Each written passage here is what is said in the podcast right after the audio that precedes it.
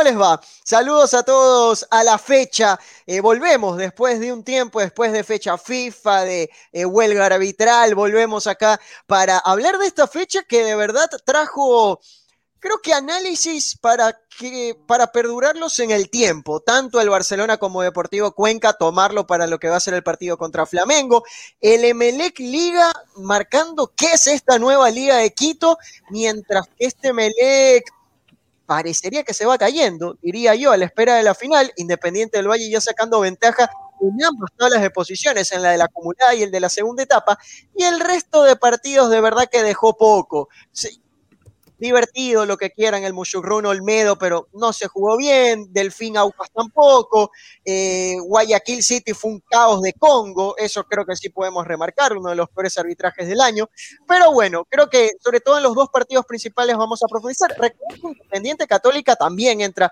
dentro de esta fecha. ¿Cómo le va, señor Pancho Limongi? Todo bien, todo bien. Fecha de resultados que ajustan la tabla por eso cuando me decían la semana, eh, bueno, antes de entrar a fecha FIFA, cuando me decían, sí, Barcelona ya salió, ya no está, sí, ya está dispuesto a perder de etapa, y decía, probablemente por rendimiento y por los últimos resultados, eso es lo que se ve, pero, pero, el campeonato siempre ha demostrado ser súper inestable y ahora está a cinco puntos del puntero y arriba están que se comen el primero con el segundo y eso va a ser un arranchadero de puntos también interesante. Pero le ves vida a Barcelona todavía. Sí, con sí, pero ¿por dónde? A ver, está 7, Pancho, no está 5, está 7. Perdón, está 7, sí. Pero lo que pasa es que, mire, todavía tienen que enfrentarse eh, Independiente Liga, que creo que es donde, donde Melec quiere pescar no, y, el y Melec Independiente también.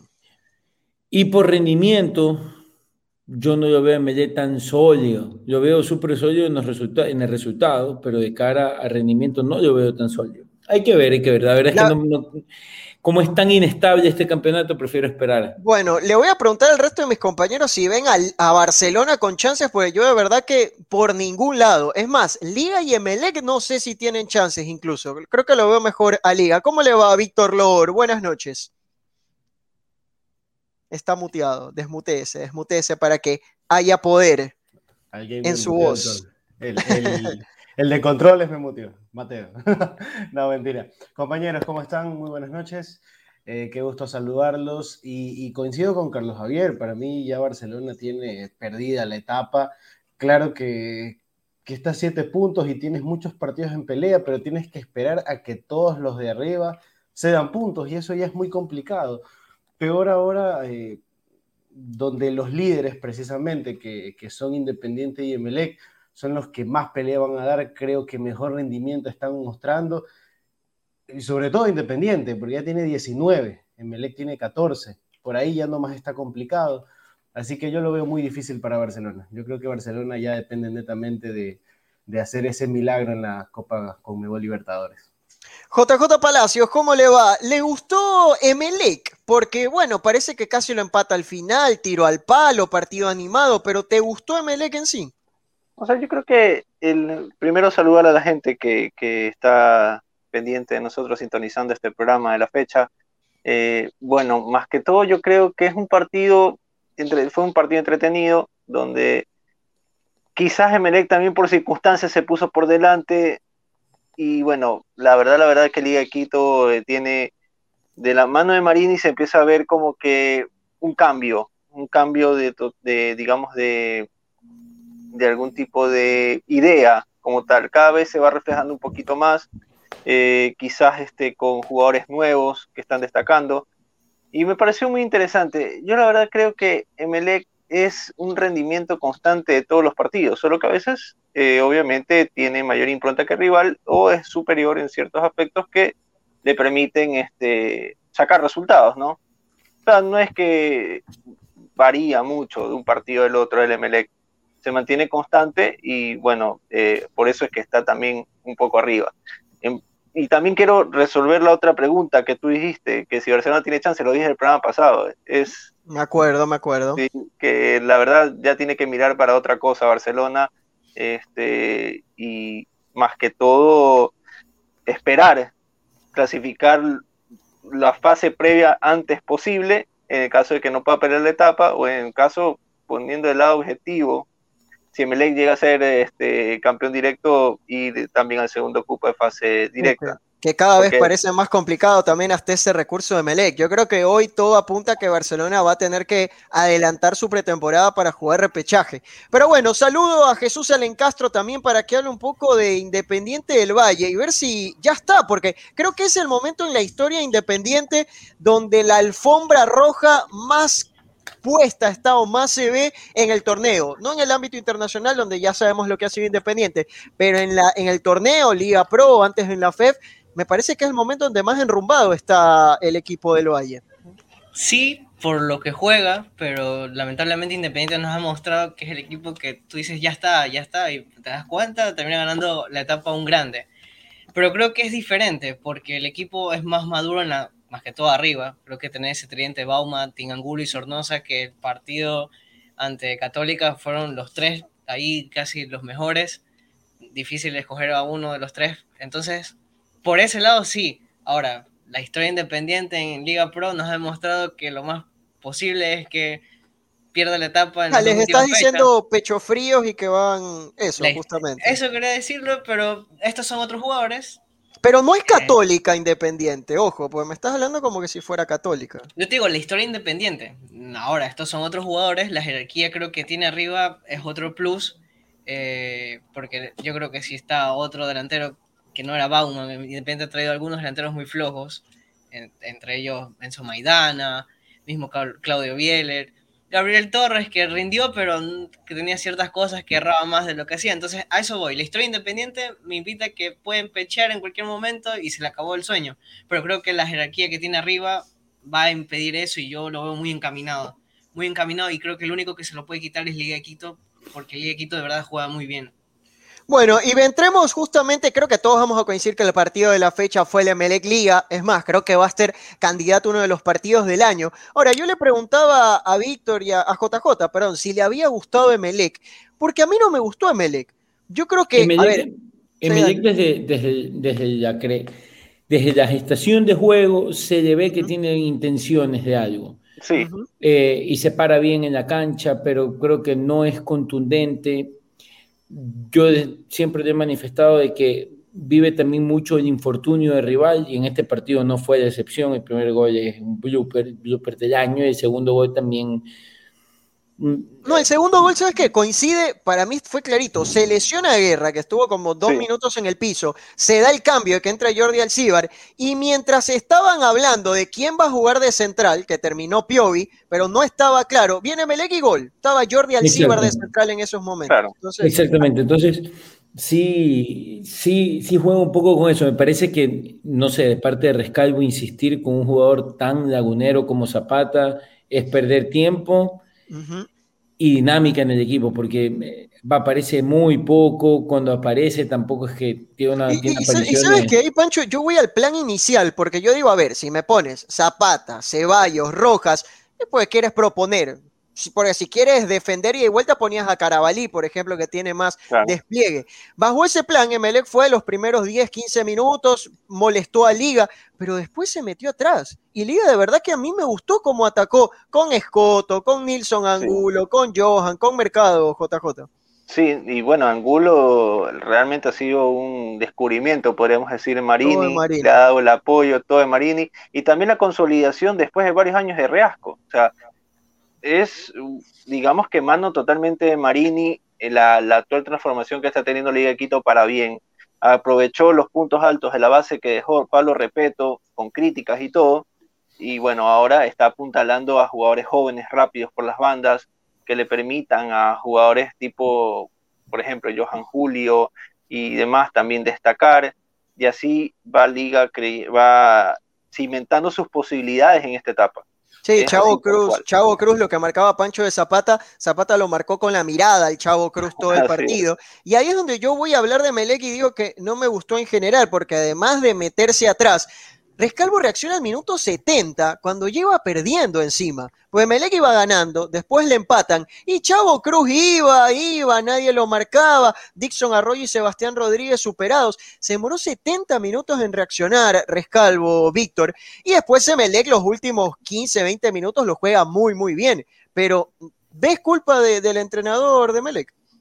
Eh, y es la reacción que ocurre seguido con, muchos clubes, esto de despertar al final, porque al final ya te juega eso de la desesperación de, querer empatar o, obtener un mejor resultado. Entonces creo que eso es lo que le termina costando el juego de Melec. De pronto, no sé si esperaba hacer mucho en, en Casablanca, porque si te das cuenta, eh, al inicio lo, lo, va ganando Melec con un autogol, es como que se da ese factor sorpresa para ellos y dicen, ok, bueno, vamos a intentarlo, vamos a tratar de aguantarlo.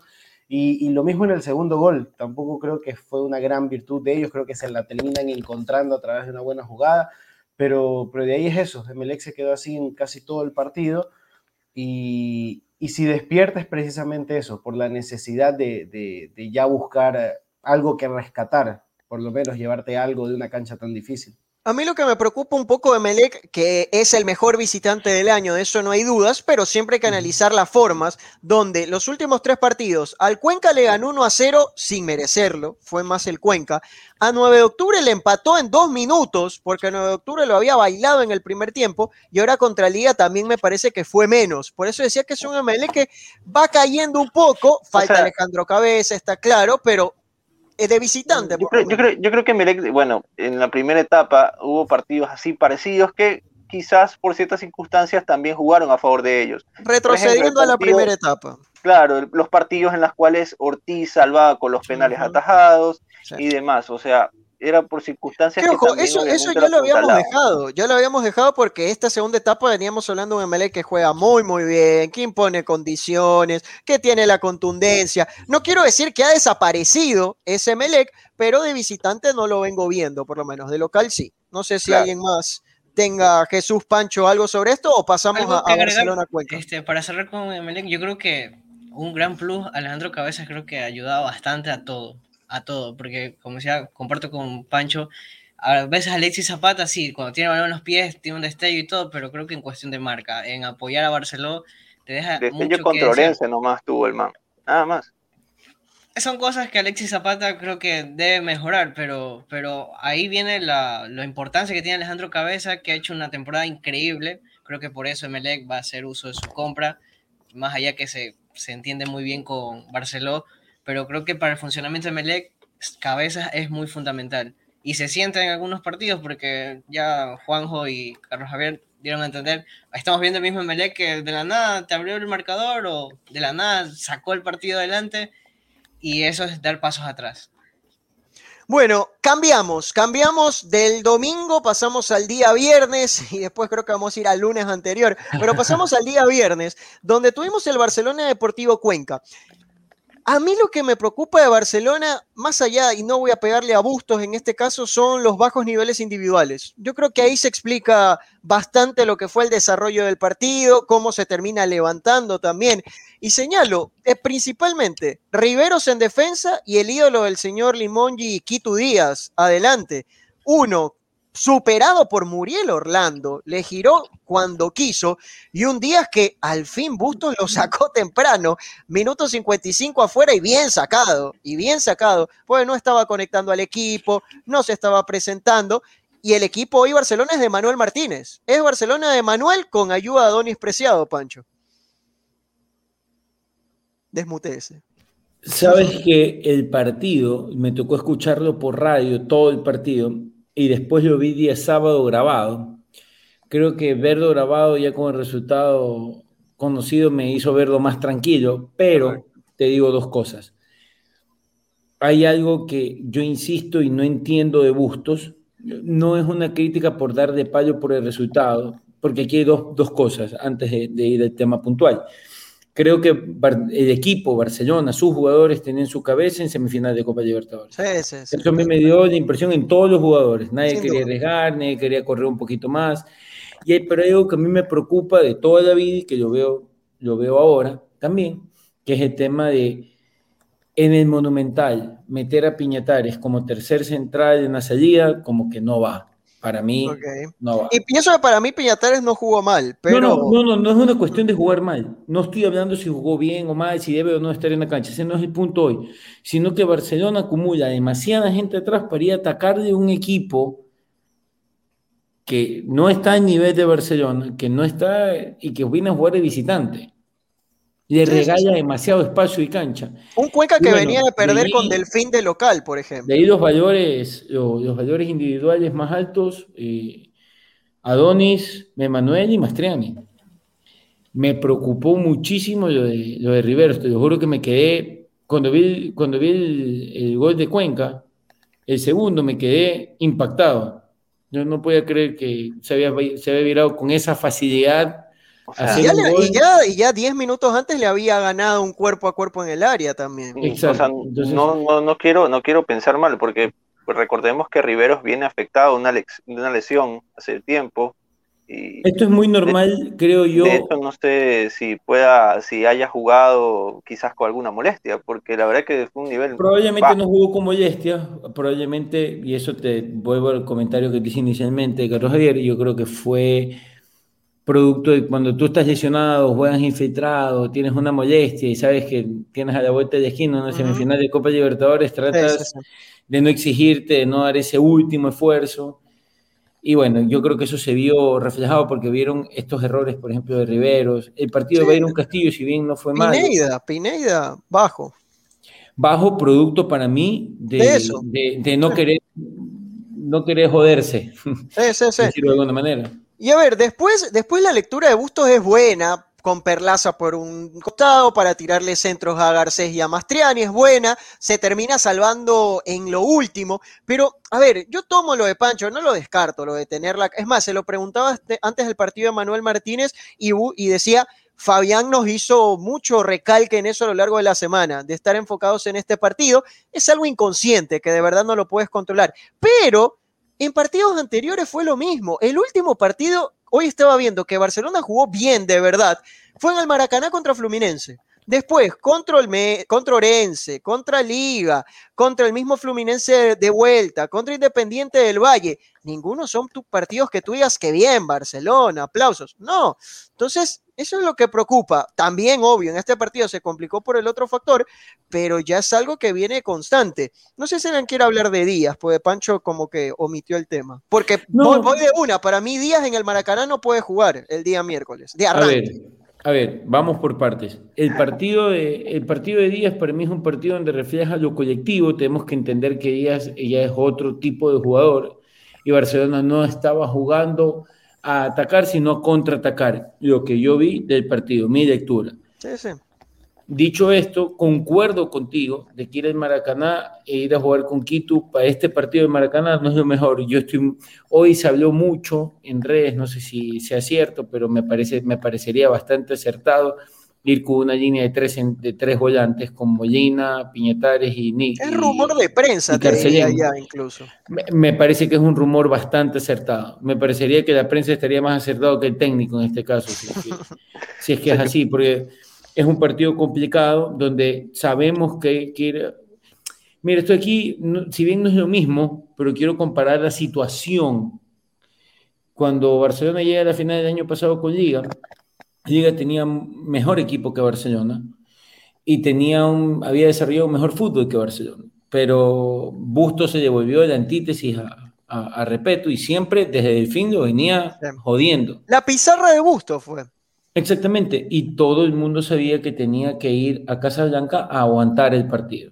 Esto aquí es un escenario muy similar. Todos sabemos que hay que ir al Maracaná a tratar de aguantar el partido y tratar de sacar un resultado, que un empate es bueno, que una victoria ni se diga. No sé si decir que perder 1-0 también nos da alas. A ver, dentro de todo, buscar el gol visitante dentro de lo posible y no salir goleado. Me parece que va por ahí. Pero me parece a mí que ir con esos tres volantes y adelante tirarle a los, a los correllones de, de Adonis y de Manuel y aprovechar a racha de Mastriani me parece bastante acertado. También, también entendiendo que ahí sí el juego de Piñatares nos va a ayudar y el despliegue que tiene la salida Nixon y que tiene la salida Carcellén nos puede dar una mano, con el tranco más que nada. gusta esta idea, JJ, Víctor, Jesús? Bueno, la verdad yo creo que para este partido Díaz sería uno menos en Maracaná, al menos en Maracaná, desde el principio. Porque como decía Pancho, necesitas un equipo de despliegue, necesitas un equipo realmente físico para poder, digamos que, cubrir el vendaval que va a ser Flamengo, a pesar que Flamengo, según lo leo en Twitter, el señor Carlos Javier Arguello dice que no está en buen momento por ahora y tiene muchos jugadores. Por las bajas, sobre todo. Sí, las bajas, muchos jugadores tocados, lesionados. Pero igual el Flamengo, de alguna manera, tienen el billete y tienen el planteamiento como para, para meter miedo, ¿no? Y la verdad que si es así como se lo ha venido hablando acá en este programa, yo también considero acertado el, planteamiento que se que saldría Barcelona el día miércoles. Jesús, Víctor. La última vez que Bustos creo que usó un tridente ahí en el medio fue ante Junior, si no me equivoco, donde jugó la máquina Quintero y salió casi la perfección. Yo es que, ¿sabes, qué ha planteado? ¿Sabes qué ha planteado Jesús? A ver, contra De Stronges y contra Independiente del Valle, que puso la línea de 5, jugó con tres en el medio. Era Emanuel, Nixon Molina, Carcelén contra Independiente del Valle, por ejemplo. Ahora, fue un plan con línea de 5, con Lionel Quiñones de stopper, todos atrás. No sé si va a parar eso, Jesús. Yo tampoco, no creo que debería hacerlo, porque ya sabemos lo que le pasó ante Destroyers e Independiente del Valle. Es prácticamente ir a que te crucifiquen. Y yo creo que hay una gran diferencia. Creo que Flamengo, venga bien o no, tiene nombres que te pueden liquidar en un segundo. Eh, y yo creo que creo que 4-3-3 puede ser lo más, le diría, más equilibrado, porque Bustos va a ir, ya sabemos lo que Bustos va a hacer allá. Creo que todos sabemos lo que Bustos va a ir a pretender allá y va a ser muy parecido a lo de Fluminense. Tratar de, de esperarlo y cuando pueda golpear, va a golpear. Víctor, ¿algo del Barcelona Cuenca más que quieras agregar? Del Barcelona Cuenca, bueno, si volvemos a la Liga Pro, creo que Barcelona en sí lo termina ganando por el simple hecho de ser mejor equipo. No, no, con, con eso quiero decir que tenía un juego muy bueno y, no siempre que el mejor equipo gana, porque casualmente con Emelec veníamos dando esos, esos, esos ejemplos, pero e, e, esta frase es la típica como cuando dices eh, el que se murió era buen tipo, nunca nadie dice, no, nadie, no era, acá ¿qué decimos? Que siempre el que gana es el mejor, pero en este caso Barcelona lo es y lo termina ganando por esas individualidades que tiene. Entonces, más creo que por eso va la victoria. También coincido con Pancho en, que a lo mejor ellos ya tienen esa visión de jugar la Copa Libertadores, no, no estaban tan metidos en el torneo local, pero básicamente terminas ganando por eso, porque sea como sea, tu plantilla era superior y no sé si es tan bueno o malo, porque también el Cuenca venía de, tener una semana media fea. Además, entrenaron. Entonces, eh, bueno, era una obligación para Barcelona ganarla. Bueno, señores, pasemos a la carne de este programa, que es el tridente, el podio de la fecha, gracias a Biela, obviamente, que es lo que nos está permitiendo estar acá en este momento. Carlos, este... pausa, pausa. Cuando tú dijiste el tema, lo de la carne y todo eso, se me vino a la mente también el, tema de, los errores arbitrales. Y creo que esta semana también dio de qué hablar, especialmente en Guayaquil. Sí, sí, yo quisiera sí. Que algún día, yo quisiera que algún día se paralicen y digan, nos paralizamos porque en serio somos malos. Somos malos. queremos, Totalmente de queremos, queremos solidarizarnos con el público que nos aguanta. Ah, Un fin de semana de vacaciones. Hay, quiero, saber que existan audios filtrados diciendo no, que somos unidos porque valemos para, para, la, gente que, para la gente que no vio, que imagino que no vio 9 de octubre en Macará, Congo cobró, bueno, el cuerpo arbitral en sí, un gol de una pelota que salió toda, centro yo, pero es la pelota salió, un penal donde no hay contacto para Macará, otro penal donde para mí primero le pega la pelota en la cabeza y después en la mano, pero bueno, pasa que fue mano penal. Y expulsa a Dufarde en la última por una patadita en la mitad de la cancha, una falta cualquiera. De verdad que un desastre. Pero bueno, insisto, gracias a Biela eh, por este espacio. Eh, eh, más momentos, más amigos. Gracias a Biela y gracias a ellos vamos a hacer este podio donde de verdad que para mí hay un montón de candidatos. En liga tengo a casi todo el equipo directamente, pero bueno, voy a tirarles la responsabilidad a ustedes y después respondo yo. Jesús, ¿qué tienes en esos tres? A mí también me pasó lo mismo con Liga e Independiente del Valle, pero trato de escoger a uno de cada uno. Eh, creo que por la importancia de todo y porque Mastriani te da ciertas cosas, les voy a poner en el, en el tercer lugar. Eh, importante, yo creo que si Barcelona puede aspirar a ganar la etapa, es por él.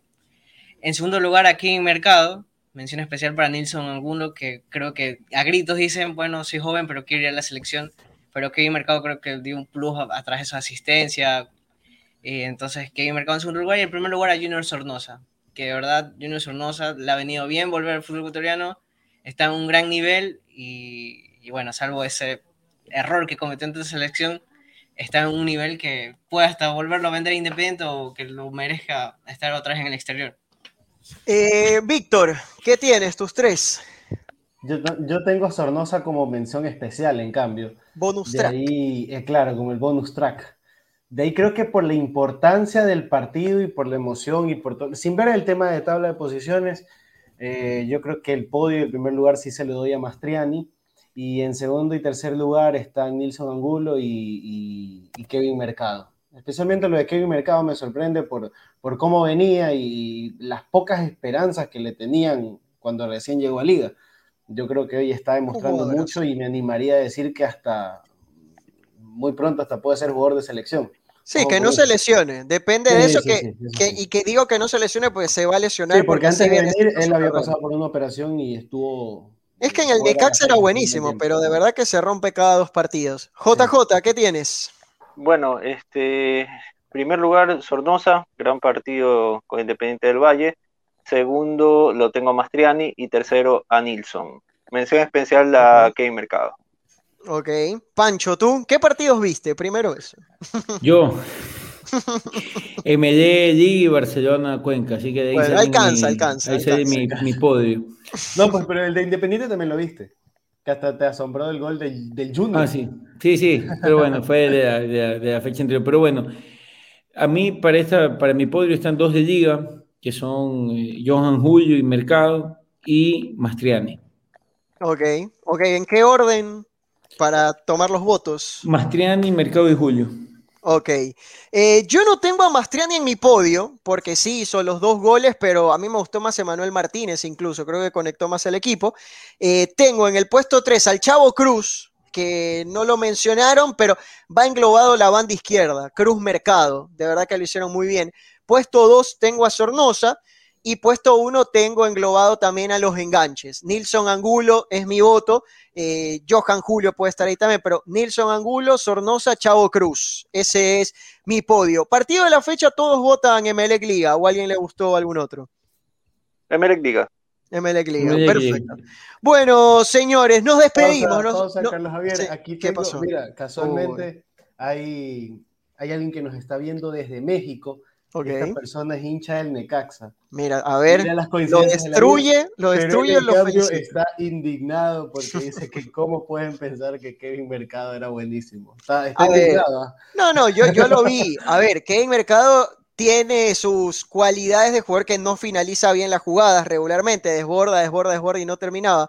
Pero para mí, en el Necaxa jugó muy, muy bien. Cuando estaba al 100% físicamente, después se, venía rompiendo. Entiendo si no, si no le gustaba al amigo, porque es de esos jugadores que a veces te sacan de quicio. Por ejemplo, Adonis. Adonis al inicio, al hincha de Barcelona, yo creo que no le gustaba nada. Ahora como que se va medio encariñando un poco. Depende también del entrenador, que vaya que vaya arropándolo y ahí en el Necaxa no tuvo mucha suerte. Pero bueno, no sé señores. Si el nombre. No sé si dije el nombre. No, no, no, no lo para Raúl Ayala, Raúl Ayala. Saludos, saludos a Raúl y felicitaciones por el proyecto que está armando el Necaxa ahí con Osil, que es un accionista, con una actriz famosa, no me acuerdo, están metiendo mucha plata ahí en el Necaxa.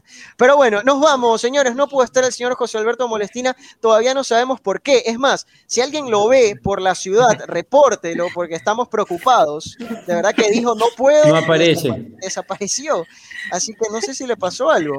Eh, pero bueno, nos vamos, señores. Muchas gracias a Biela, una vez más, más momentos, más amigos, por auspiciar este espacio de la fecha. Nosotros seguramente estaremos el día miércoles o jueves en el show de las copas para hablar de lo que va a ser Palmeiras, Atlético Mineiro y Barcelona Flamengo. Sigue vivo el show de las copas, también Sudamericana que se va a jugar, pero seguramente Flamengo Barcelona va a ser el grueso de ese programa.